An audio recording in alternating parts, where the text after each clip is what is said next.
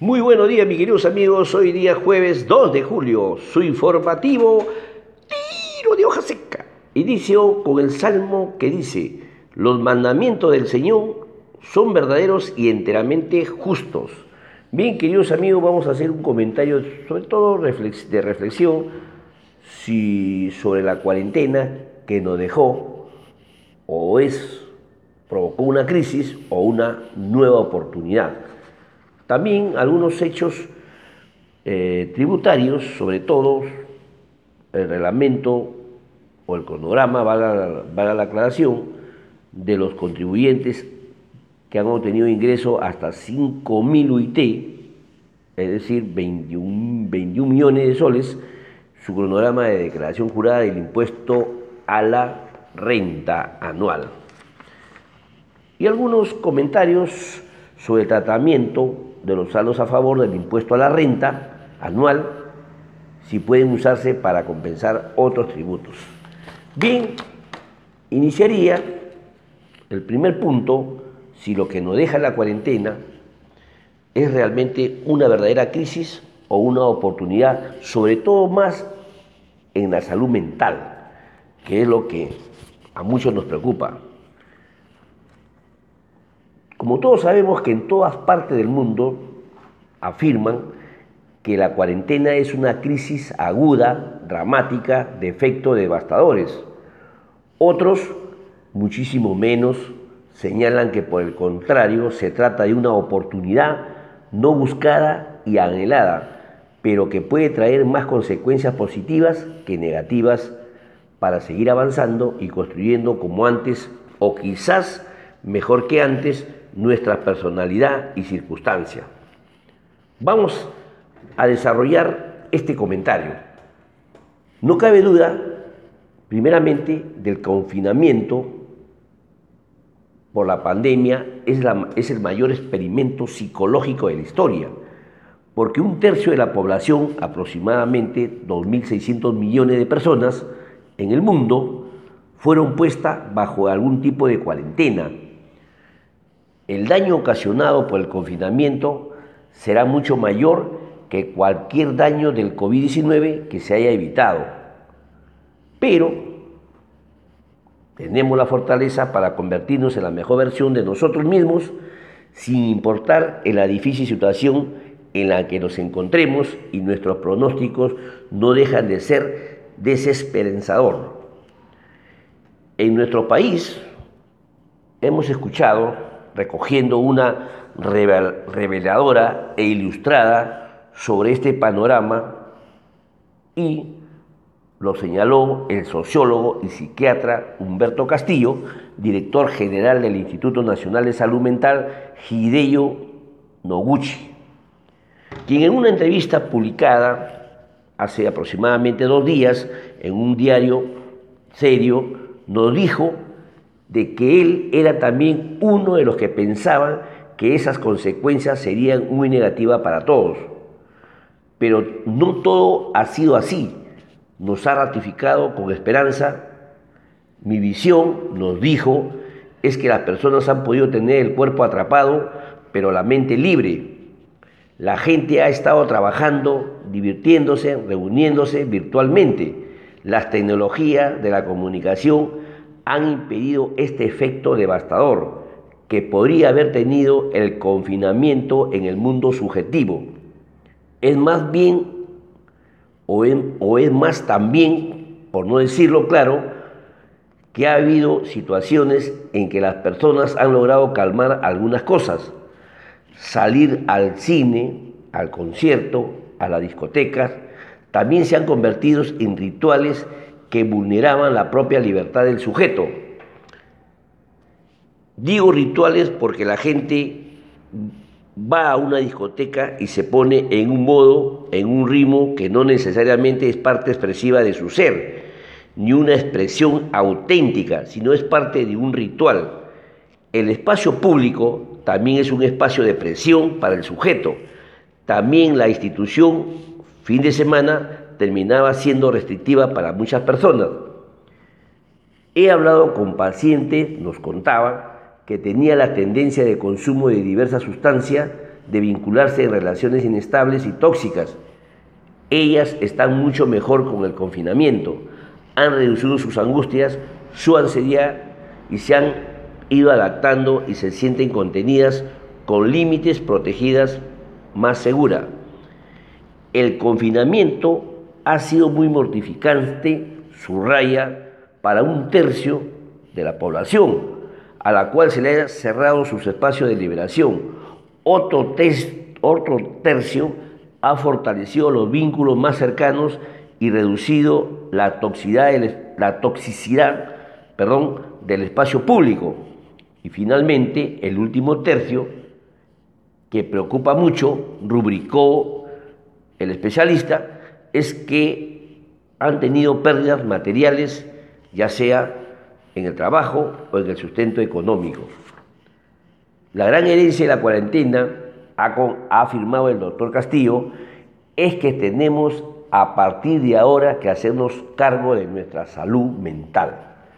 Bien, mis queridos amigos, nuestro segundo punto, pasando ya a otro tema, ya en el aspecto tributario, sobre el cronograma de vencimiento del impuesto a la renta y del ITF del ejercicio 2019, me voy a, centrar básicamente a los contribuyentes con ingresos de hasta 5.000 UIT, o sea, aproximadamente 21, no aproximadamente, sino exactamente 21 millones de nuevos soles considerando que la UIT el 2019 era 4.200 nuevos soles.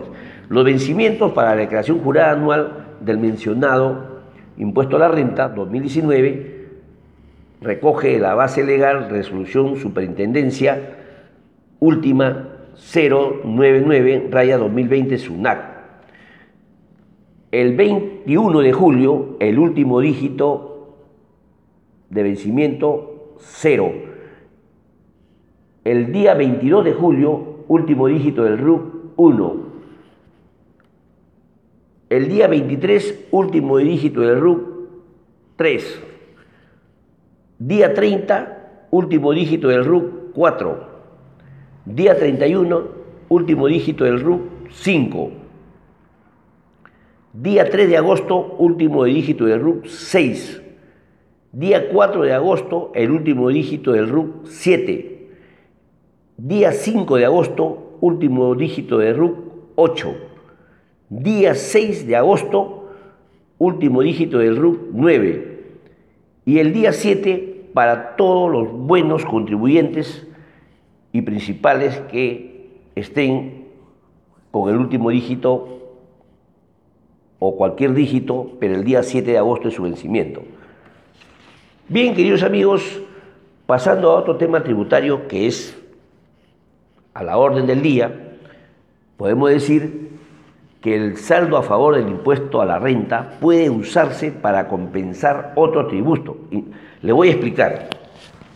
Este saldo se puede compensar del impuesto a la renta con otros tributos como IGB. Esto es motivado de acuerdo a una, una resolución del Tribunal Fiscal, tome nota, número 8679 raya 3, raya 2019, el cual constituye jurisprudencia de observancia obligatoria, en la cual menciona, si bien el deudor tributario no puede efectuar la compensación automática del saldo a favor del impuesto a la renta con deuda distinta a los pagos a cuenta de dicho impuesto, ello no implica una prohibición para que a solicitud de parte la Administración efectúe la referida compensación conforme lo previsto por el artículo 40 del Código Tributario. Bien, por lo tanto, se puede compensar a solicitud de parte el saldo a favor del impuesto a la renta generado, perdón, generados en los ejercicios anteriores, con deudas tributarias distintas a los pagos a cuentas mensuales futuros. Otro alcance que les puedo dar es que los tributos que se pueden compensar de acuerdo a una regla general son los tributos administrados por SUNAT, administrados por el mismo órgano, valga la aclaración. Por otra parte, la respuesta lo encuentras en el artículo 40 del Código Tributario. Pueden revisarlo y, van a, y van a, van a donde está señalado lo que le estoy mencionando. Además, además, siempre es bueno revisar la página de SUNAC vía web. Entonces usted puede encontrar una información mucho más amplia a lo que le estoy comentando. Vamos a ver cómo es el mecanismo o qué requisitos piden para la compensación. En primer lugar, el requisito básico es haber marcado la opción compensación en la declaración jurada anual. No nos olvidemos que cuando determinemos la deuda tributaria en los formularios correspondientes, existen las casillas saldo por regularizar, saldo a favor del contribuyente y dentro del favor, el saldo a favor del contribuyente hay dos opciones. Número uno, devolución Número dos, aplicación o compensación.